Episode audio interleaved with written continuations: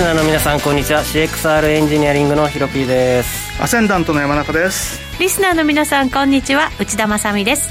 この時間はフォレックスチャンネルをお送りしていきます。改めましてパーソナリティヒロピーくんと山中康さんです。よろしくお願いいたします。お願いします。ドル円104円飛び5銭から飛び6銭ちょっと足元ドル買いな雰囲気ですかね。ね。ユーロドルがちょっと若干数時間あ数時間じゃねえや。えっと半日ぐらい上げてるんですよね、うん、1, 日近くったそうですよね。このところちょっと調整してきての、うん、だからまあ、大統領の就任式を前にして何かポジション調整があったりとか、うん、まあ、それにかけて期待があったりとかしているようななんかこう、うん、売り買い工作的な感じなんですかね、どうなんでしょうね？まあ、ポジション調整がメインじゃないですか、うん、こういう難しい質問しないで いつもの倍ぐらいの大きさになってましたよヒロピー君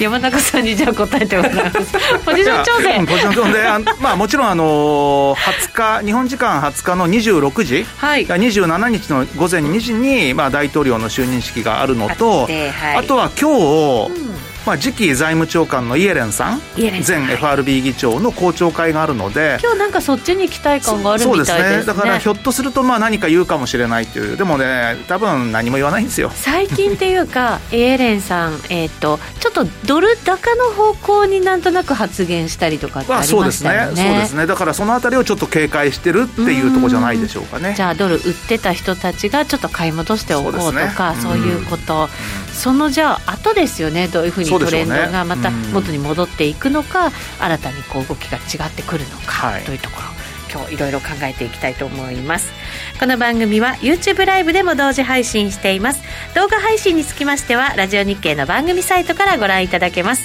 えその YouTube ライブに連動したチャットもありますのでぜひ皆さんご意見質問などもお寄せいただければと思います。それでは番組進めていきましょう。この番組は forex.com の提供でお送りします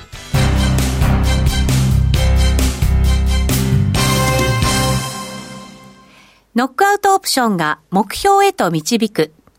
よりシンプルな新しい通貨取引。forex.com では柔軟な証拠金設定、リスク限定、簡単なトレード設計のノックアウトオプションの取引が可能です。最大損失を限定し、高い資金効率を利用しながら、利益獲得が狙える画期的な商品で、先通貨相当からお取引いただけます。ノックアウトオプションなら、リスクをコントロールしながら機会を逃さない。トレードに優位性を。ノックアウトオプションや FX なら、forex.com でぜひお取引を。講座のお申し込みや詳細は、forex チャンネルの番組ページをご覧ください。外国為替証拠金取引及びオプション取引は、元本及び収益が保証されているものではありません。FX 取引はレバレッジを利用して取引代金に比較して少額の証拠金で取引を行うために相場の変動による価格変動やスワップポイントの変動により思わぬ損失が発生する場合があります。お取引の前に契約締結前交付書面などを必ず熟読し、取引の内容、危険性などをご理解いただいた上で、ご自身の判断と責任にてお取引ください。ゲインキャピタルジャパン株式会社、金融商品取引業、関東財務局長、金賞第291号。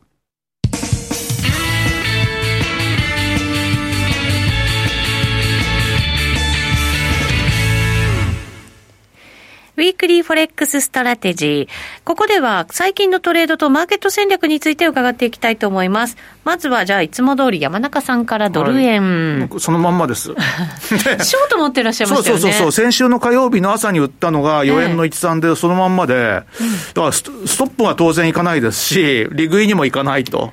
うん、1週間だってドル円ほとんど動いてないですからね、下がって5丸、上がって4円の、あれは火曜日以降っていうことになると、3 5はついてないですよね。この1週間って本当動きちっちゃくなりましたね。動きちっちゃかったですよね。ねだからまあ、あの、おそらく4円台の半ばにも売りがいるし、3円台のまあ半ばにも買いがいて、はい、まあどっちにも抜けられなかったということでしょうね。そうですね。はい。まあだいぶコストに近づいちゃいましたね。うん。これどうなんですか、まあ、ポジション調整だとするならば、この後また下方向に行くのか、まあ、下方向に、まあ、行くとは思うんですけれども、えー、まあ、どこで折り返すかっていうと、ちょっとね、日経平均もずいぶん強いですし、あとはひょっとして、まあ今日その、まあ、イエレンさんですとか、まあ明日の大統領就任式に向けて、さらなる調整っていうのはちょっとないかとは思うんだけれども、まあ、それによってもしかすると、まあ、4円台半ばもあるかもしれないですよね、またね。だけど、きっとそこは売りなんですよね。うん、だからそこはきっと切っちゃいけないんだろうとは思ってますけどね。うん、これ、どうですか、バイデン大統領が誕生して、まあ、いろんな景気対策なんかもこれからまた出してくると思うんですけれども、そういうところでもやっぱりドル売りというふうにまあ、一応ドル売りにはなりますよね。まあ、もちろんその財源的には、まあ、赤字国債というところしかないので、財政赤字が拡大するでしょうから。はい。うん、ただまあ問題は、まあ、そういったいろいろな審議が、ちゃんと通るかどうかですよね。うんトリプルブルーと言われてはいるものの、うんまあ、トリプルブルーって言っても、例えばあのアメリカっていうのは、一応、少数の政党を守るための、もともと昔からその議事を妨害するルールっていうのがあって。議事を妨害する、はい、あの要は簡単には過半数の政党には取らせないよというのがあってですね。まあ、一応、それをさらに、その議事妨害ルールを、要はなくすことができるのっていうのが、60議席ルールっていうのがあって、うん、60議席あれば、もう何が何でも無理やり通せる絶対的なそういう与党になれるんですけど、59議席までだと、ひょっとするとそうはいかないっていうんで、もともとは議事妨害ルールっていうのは、一人の人が、その要は、数の多い与党に対して議事を進行させないために、丸一日聖書を読んだりとか、でそういうのから始まったんですって。日本でいうと牛歩みたいな。そうそうそう、まさにそうです。でありましたよね。あの、最近では、それこそあの、うん、サンダース上院議員とか、あと他にも、えー、8時間とか半日の演説をした人とかいるんですよ、実際に。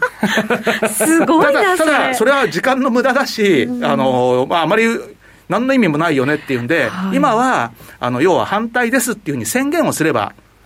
いいみたいですよ。あそうなんですね、うん、宣言するだけでもいいけれども、あえて多分、あの、延々と喋り続けたいっていう人は 喋ってもいいみたいな。まあ、一応でもそういうのがあるので、はい、それを止めるためには、まあ、60議席必要ということで、要はじゃあ共和党の中に、9人造反者がいないと無理ってことですよ。うん。うん、まあ、最終的、ね、あだからそれを防ぐためには、まあ、要はよまあ、与野党でもってっていうか、民主党と共和党でもって話し合いをする、それでもってまあ議事が進みやすくする、それができるかどうかっていうんで、えっ、ー、とね、フィリバスター条項とかいうのがあるんですよ。この、あの、昔ながらので。で、もともとはどうもイギリスあたりから始まってるみたいですよ。要はその少数の政党にも敬意を払おうっていうことで。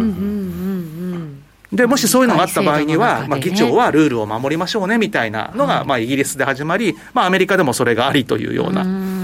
そうすると、まあ、トリプルブルーと言われるもののと言いつつも、そう簡単には決まらないかもしれない。簡単ではない、うん、もちろん、あの、過半数でもってすぐに決められる条項もあるんですけれども、はい、例えばそ予算とかね、そういう重要なものに関しては、あの、単純には決まらないっていう、要は単純に決めちゃいけませんルールがどうもあるみたいですよ。うん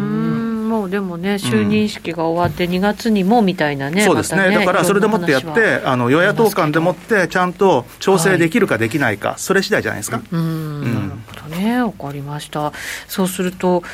為替は、まあ、じゃあ、ドル売りの方向で、基本的にはそうですよね。はい、えー、見続けるということになりますね。はい、はい、ヒロピー君のトレードは？はい、ドル円ショートは。そのまま？いやえっ、ー、と、カットしてます。お、カットしました。はい。だけれど、いや、売り増しもして、ドル安方向にかけたんですよね。うん、長期金利下がると思って。はい。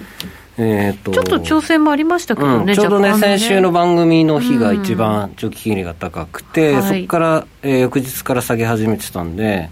えー、ニュージードルも,、えー、もちょっと強めにロングしてですね、うん、で、どうも感触が悪いと。はい、で翌日か2日後ぐらいに切ったら100ポイントぐらいずつ全部下がってあぶねえと思って。あのちょっとドル円もね含み益一時50銭以上あったんですけどもなんか違うなと、うん、走りが悪いなと思って、はい、見てたらあれよあれよと戻ってきてしまったのでいやなんか違うと思って、うん、ちょっと感触が嫌だったんで切ってそこからノートレード、うん、でまあでもね、もう今日明日ぐらいには取ろうと思ってるのが、今度、また再びニュージーかオージーのロングか、ロングか。ドル建てでね、えー、はい、もしくはユーロドルのロング、うん、そろそろ反転するんじゃないか、もうイエレンさん前にポジっちゃおうかなと、うん、なるほど。思ってます、はい、イエレンさんが一番嫌なのは、この長期金利が高い推移なので、そうでしょうね。うんでこれが高い位置にいると、なんかちょっとドル高的な発言をしなきゃいけなくなってくるはずなので、はい、そう考えると、まあ、波風立てないんだったらいつも通りのハト派をアピールすれば、うん、なんか市場は落ち着くかなと。そうだ、イエレンさんはハト派ってずっと言われてましたね。ね先月でしたっけね、先月ですよね、ちょっとなんかあの、ドル売り、そうそう売りすぎちゃってるところなんか懸念しているニュアンスを市場に伝えたコメント。でしたね。はい。でもそそこそれを計算してあれをコメント発言してたらすげえなと思うんですけど 計算してるんですよきっと。してますかね。でドルちょっと調整させて、うん、私本番の時にみたいな。かなってちょっと妄想しちゃいました。深読み。なので深読みを絶賛してですね、うん。イエレンさんの深読みトレードを、はい、勝手に実践していこう勝手に実践してはい。ということであのまたあの従来のポジションに戻して、うん、ドル売り方向ですね、はい、長期金利が下落して、えー、通常運転に戻るようなイメージで、えー、やろうかなと。姿勢逆行がもう来週末、うん、来週末？からですよね。もう2月はそうですもんね。始まる？うん、なのでトレンド出るとしたら、今回のイエレンさんの発言で、まあ、上か下かどっちかに走って1週間続いて、そこからレンジ相場かなと思ってるので、うん。ここちょっと取っとかないと、ですね。2月いっぱいやることなくなるんで、うん、確かにそうですね、はい、ぼやきコーナーしかない 毎週この時間がぼやき時間になるという、ね。うん、まだ来週まで大丈夫ですね。そうですね。いい話が聞けるようにね。はい。えーと焼き鳥さんからコメントが入りまして、こんにちは。今日19日は山中さん指摘の要注意日です。何が起こるんでしょうか？よろしくお願いします。というコメント。ドルしかないでしょ。トレンド転換の合図です、ね、ただ、ひょっとすると、トレンド転換が、これ起きてドルが上がっちゃってるのかもしれないんで、なんかね、そそうだとすると嫌だな。そう。チャート見るとなんとなく買ってみたくなったりするんですよ。うん、ちょっと嫌ですよ。はい、うん、あの、冷静に考えるとちょっと嫌です。うん、あの、高値切り下げてたところも、ふって抜けてきてるんで、えー、これはひょっとすると、もうこうなってくると、今度下がって3円の80ぐらいになってきそうな感じはするんですけども、はい、まあ、かといってね、じゃあこれでもって4円の50だ5円ちょうどまでいくかっていうと、さすがにちょっとそれは考えがたいんで、うんちょっとなんか動き小さくなると、またなんかやりにくくなりますね。そうですね。うん、うん。えー、牛心さんからドル円ショート動き始めて利確しました。難しいというはいコメント。りなさんからも今日もよろしくお願いしますというコメントいただいております、えー、牛心さんからは大統領就任式を見てからですか？というねコメントもありました。やっぱり大きいイベントになりますからね。もう分かってるとはいえ。いやユーロドル買いたいね。就任式はレディー・ガガの国歌を聞きましょうよ。そうか。どうせご主義相場ですよ、うん、なんか株式もね今日もほら東京結構上げてるでしょ、うん、だからやっぱりそんなね、感じもあるのかななんて思いながら見てましたけど、焼き鳥さんから優しいですね。ぼやきも楽しいですよ、というコメントいただきました。皆さんもぜひぜひコメントお寄せください。ご紹介していきたいと思います。以上ここまでは Weekly Forex Strategy でした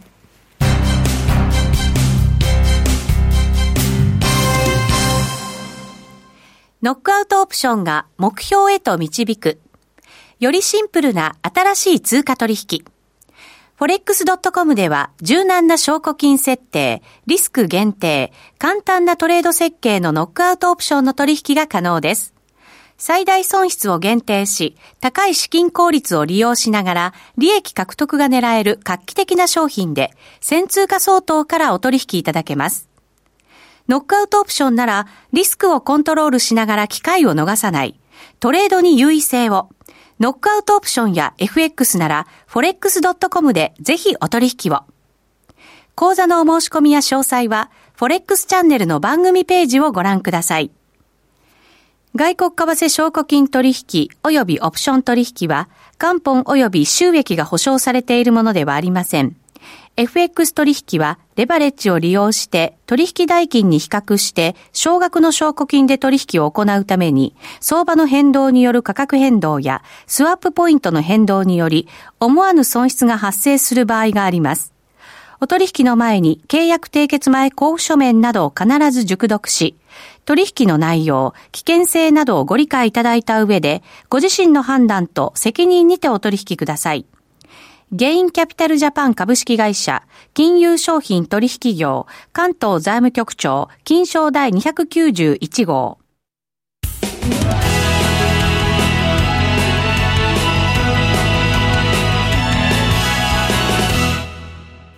ここからは Forex ラウンジのコーナーです。このコーナーでは FX やノックアウトオプションについてのアイディアやポイントなどを伺っています。えそれでは今日のゲストです。ノックアウトオプション王子、個人投資家のカズさんです。こんにちは。こんにちは。よろしくお願いします。よろしくお願いします。さて、今年1回目の出演ということになりますので、はい、王子、まずはですね、これ恒例になってるんですけど、はい、今年1年のドル円の値動きのイメージ。はい、はい、ちょっと教えていただく もともとでもカズさんそんなに長めでやらないですよね。まあ、1年後の予想とかあんまりしたことはないんですけれども、はい、ただドル円が夏ぐらいからずっと同じラインで押さえつけられてきて。ずっとなんか切り下げてきましたもんね、はい、前回も多分前回多分説明した時に引いたラインはい。あじゃあチャート出しましょう。か画面月足出してます。はい、ヒロピー君お願いします。週週とかでいいかもね週で。週にしましょう。週にしましょう。7月の頭ぐらいから、これ本当に月足で見ると綺麗にね、下落トレンドねでしたね、7月の頭から10月の頭らへんの線結んでもらえるとはいそれラインで押さえつけられててあと水平ラインがまあ104の中盤ぐらい、うん、104.3から7ぐらいの間らへんもずっと抑えられてるのでここ。その辺ですかね。ちょっとその辺幅広く取ってるんですけど僕は、上は100、104ミドルです、ね、うん、4.65ぐらいまで上は見て、うんうん。うん。うん、その辺のラインを抜けれるかどうかでだいぶ変わってきちゃうのでで僕は今ずっと触ってなくて年始、うん、やっと触れるぐらいになってきたかなと思ってるタイミングそれは触れるは上方向で触りたい。でできたら抜けてから触りたいなと思って。ます結構104.5前後すごいなんかもみ合いそうな気がするので、なんか前回とかも山中さん、結構その辺ってなんか、ね、そこ抜けない限りは売りでいいと思うんですよ、確かにね、うん、うん。そこそこ次第？うんかな。まあ本当僕も全く同じでその辺までは売りで抜けたら買いっていうのでいいかなと思ってるんですけど。結構じゃあ重要なラインなんですねその辺が、うん、そう僕そこのラインを見てますねずっと。でもなんとなく触りたい雰囲気は出てきてるよっていう感じなんですね、はい、ドル円やっと動くかなとは思ってるんですけど。なんかチャートの形で見てるとなんとなく動き変わった感ないんですか？どうですか？ただその、まあ、これししわしですよね。これしわしです、はいまだ安値切り下げ高値切り下げは続けてるのでまだね。長いですよねこの平行チャ完全に抜けて、ちゃんとトレンド作ってくれたらだから2月ぐらいにはもし抜けた場合綺麗に上昇トレンド出るんじゃないかなと思ってるんですけど、なるほどちょっと期待ですね。そうするとちょっとまあこの年始めのあたりは、うん、えっ、と戻りを試していくような感じの値動きうんうん。ですね。ですね。あとまあ去年のだなちょっと長く多分月月かな。月で見ると2015年の6月、はい、月足に変更します。はい月足も結構綺麗にね、はい、月足はねだから同じようにやっぱり平行チャンネルで 下降トレンドを続けてるんですよ、はだからさっきの4円50を抜けると、その月足の上限のあたりまでの可能性もあるかもしれないっていう、はい、まあ、ちょっとそんなあの見方をする人は結構多いんじゃないかと思いますね。うん、そね。そこのラインとあと別でその、まあ、左上が同じとこなんですけど、えっと、2018年の11 10月ぐらいのところをもう結んでもらえると、ここ。はい。からどこですか？えっとさっきの頭2015年のとこ。お逆か。引き方を間違えた。いや僕どっちも引いてるんですよ、あそうなんですね。はい。この2つを引くっていうのは、はい、どっちのラインかにはタッチまあ、抜ければそこまでは少なくとも言ってくれるかなと思ってて、まあでももう一個の方の上限がいっても107円とかそんぐらいかなとか思ってます上は。うん。そうすると戻ってもじゃあその107円ぐらいうんまあが限度。チャート的にはでもその今あの緑のチャンネルチャンネルじゃなくてレジスタンスラインと、まあ、横の水平線下のあれがディセンディングトライアングルみたいになってるので、うん、まあ、そこからどっちかに大きく動くっていうね、ふうにいやいろんな番組でこう毎年線を引いてますが3 年か4年ぐらい。ずっと抜けてきてるのに走らないみたいな。世界の七不思議、金融七不思議ドル円レート。おかしいそうかいやそうなんですよね。ね今のじゃあカズさんの話を聞いてると上はそんなにないかなって感じですけど下への可能性もこれ考えておかなきゃいけませんか？どうですか、うん、の可能、まあ、順調にいけば下に行くので。そうか。トレンドはそっちだった。はい。そうするとその時の下のえっ、ー、と下は、うん、予想ってどんなふう。に出したらいいんですか？まあ、目安と101円台とかじゃないですかね。一旦。まあそんなにそっちも大きくあるわけじゃない、うん、あ一旦なので、まあ、全然もっと下がる、うん、抜ければ全然下まで。ディセンディングでいったら一番198ぐらいかまであるので。2019年が過去最低のボラティリティの7円何十銭でしたっけ、うんうんうんそうでした。今年すごい動きそうだと思う。あのどっちかに抜けると思うんでこのディセンディングトライアングル、お動く可能性を感じると。うんただどっちに動くかって入れると わからないですど。っちかにって感じなんですね、はい、抜けた方についていく感じでいいかなと、うん、今もそのレジスタンスを抑えられてるので抑えられてる間打って抜けたら買う、はい、うん、本当じゃあシンプルにはい。トレードしていく感じなんです。ねりなさんから週足のストキャスが少し様子が変わってきてる感じですよねっていうのあるんですけど、うん、この辺ヒロピー君どうですか？ストキャスは見ないんであれですが、うん、あ本当だ。うんと。いやほぼ RCI のこれとこれ、うん、ストキャスに似てるのかなと思ったりして。るんで。はい。ストキャス久しぶりに出してみますちょっとね気になるんですよね私も。ストキャスでも結構上がってってますよね、うん、もう76そうなんですよ。なのでその辺がど何を表してるのかなって思ってるんですけど。はい、はい、出ますか？はい。はい、はい、こんな感じ。ちょっと見やすくしてみましょう。いい感じですね。うん。RCI の先行ですね。はい。あら。ストキャスの方がいいか。も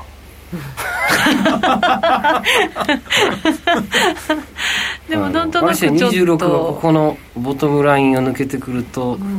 買いシグナルですね、はい。来週ぐらい出るかもしれないですね、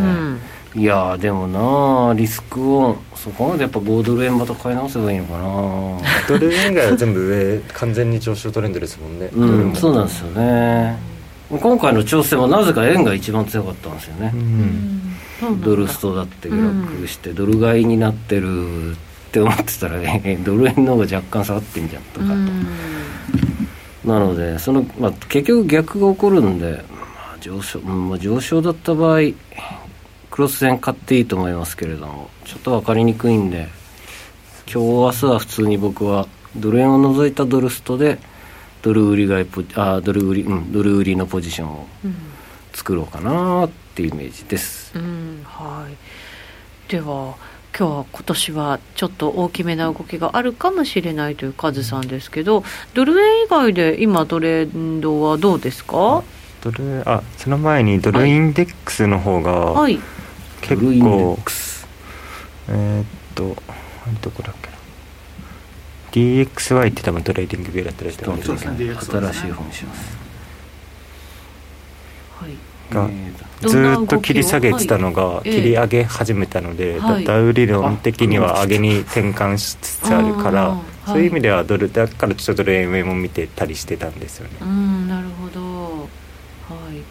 これ画面出ますかね広くはい出しました、ごめんなさい。なぜか黒にして。この11月の 気になさらず、はい、11月の頭からのレジスタンスラインが抜けたんですよ最近。あそうなんですね。本当に確かちょっと。週じゃなくて11月だから 4, 4時間とかで4時間ぐらいですか、まあ冷やしとかでもいいかもしれない確かにちょっとあえ？4時間足になると。自動になってないんで、うん、左出てきた出てきたはい。あもっとでかいでかい縮小。どうでしょう？11月ぐらいから見えると。はい。ああなるほど。はい。動きちょっと変わった感じそこからちょうどレジスタンス11月の頭から引くと抜けてんですよね、うん、で逆三損っぽくなって。あえっとそのラインからあそこの1個左ですね。11月のその今引いてるラインの1個左から僕引いててで10月末ぐらいの、うん10月31日の高値から引いてますそのこっちですかあそそこそこはい、はい、いそれ左にずらしてくださいおっとあちょっとまあでもイメージそんな感じなんでまあ、うん、大丈夫です、まあ、そこのレジスタンスずっと抜け押さえつけられてる抜けて安値も高値も切り上がってるのでうん、で逆三損っぽいし、うんまあ、やっぱここポイントですね。91ドル。はい。だ91抜けるかどうか結構見てます、うん、焼き鳥さんからドルインデックスってほとんど見ないですというコメント来たんですけれどこれやっぱ見た方がいいですかカズさん？僕は最でも山中さんの方が詳しいまあ見た方がいいかどうかって言われると悩ましいんですけども、はい、ドルインデックス自体の構成比率がユーロドルが半分以上なんで、まあ、ユーロドルのチャートを上下逆さまにひっくり返してみてもそんな大きくは変わらないんですけども、ただまあポンドとかドル円とかスイスとか、はい、まあ、そういったのも入ってるのであとは一応そのドル全体の大きな動きっていう時に、まあ、たかだか6通貨しか入ってないんですけど一応ドルインデックスを見る人も結構多いですから、あの見とくことをあのまあ、強くっていうよりは、まあ、おすすめしますぐらいですかね。そうですね、うん、今のなんか、カズさんのこのなんかこう指摘もらったら、あやっぱりこれでなんか動きの変化も見えれるんだななんだから、まあ、例えばそのいろんなものを見るときに、まあ、もちろんニューヨークダウン見ますねとか、米国10年債利回り見ますねと同じようなレベルで、うん、まあ、一応ドルインデックスも見ますねでいいんじゃないですかね。なるほど、はい、はいえー、この後は YouTube ライブでの限定配信がございますのでぜひ皆さんお付き合いください。今日のゲストカズさんでした。ありがとうございました。ありがとうございます。この番組は forex.com の提供でお送りしました